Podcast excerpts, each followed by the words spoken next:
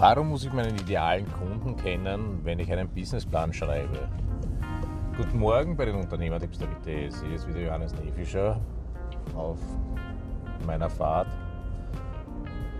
in die Arbeit.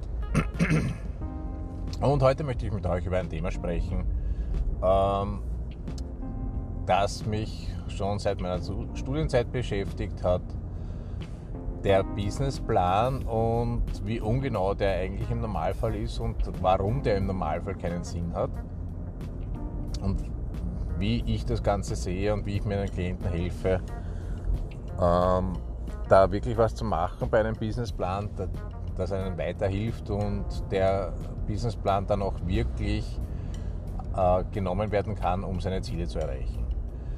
Im herkömmlichen Businessplan werden Zahlen reingeschrieben, da wird von, ja, das ist meine Kundenschicht und so und so viel Umsatz mache ich und das und alles so, als würde es äh, einfach so entstehen oder auch nicht, wie komme ich dorthin, sondern ja, weiß nicht, durch Millionen an Werbegeldern, die man irgendwo in Werbetöpfe hineingießt, äh, kommen dann die Kunden.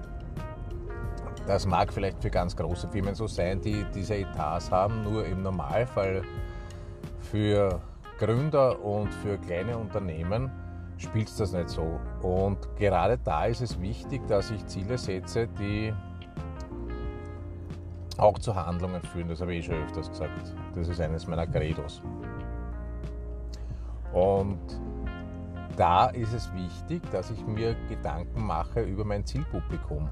Das heißt, wen möchte ich eigentlich ansprechen?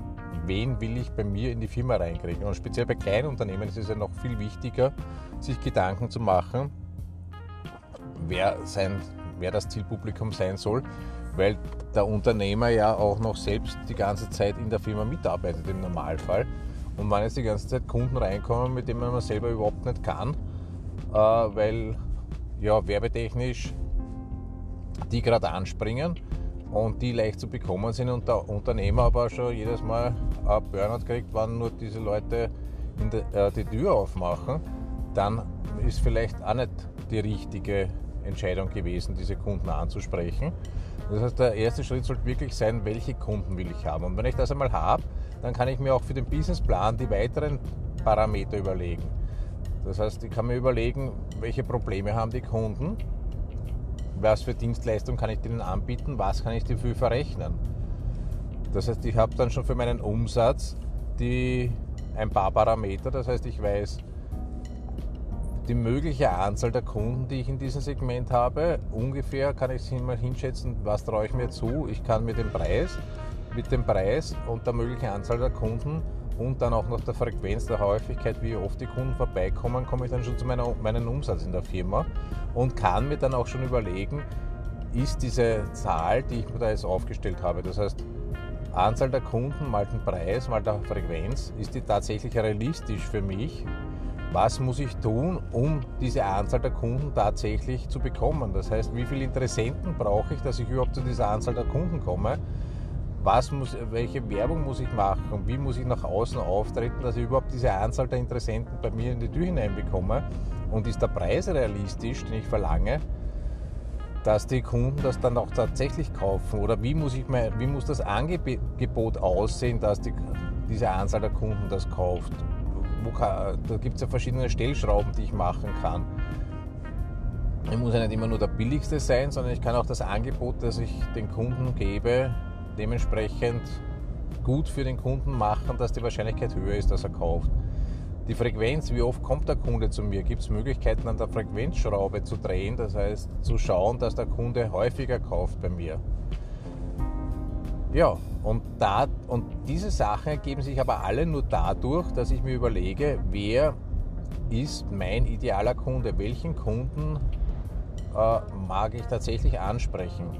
Eine andere interessante äh, Frage, die man sich stellen kann, um zu, die, zum idealen Kunden zu kommen, ist von einem Marketingfreund von mir, von Frank Kern aus Amerika. Der hat das so formuliert, äh, mit welchen Kunden, welchen Kunden würdest du dir aussuchen, wenn du äh, den, das Geld nur dann bekommen würdest, wenn du erfolgreich dem Kunden den Auftrag erfüllt hast.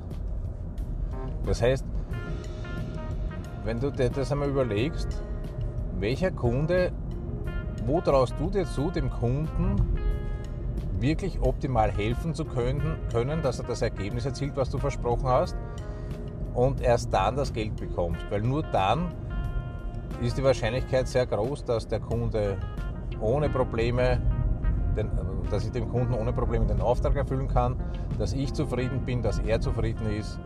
Also einmal von der anderen Seite das Ganze zu be betrachten und sich zu überlegen, mit welchen Kunden würde ich das schaffen. Macht sich einmal darüber Gedanken. Wenn ihr Hilfe dabei braucht, unter www.steuerberatertipps.com www.steuerberatertipps.com bin ich jederzeit bereit, das Ganze mit euch anzusehen. Zweiter Blick auf die Sache hilft teilweise und meistens. Schönen Arbeitstag und viel Erfolg heute.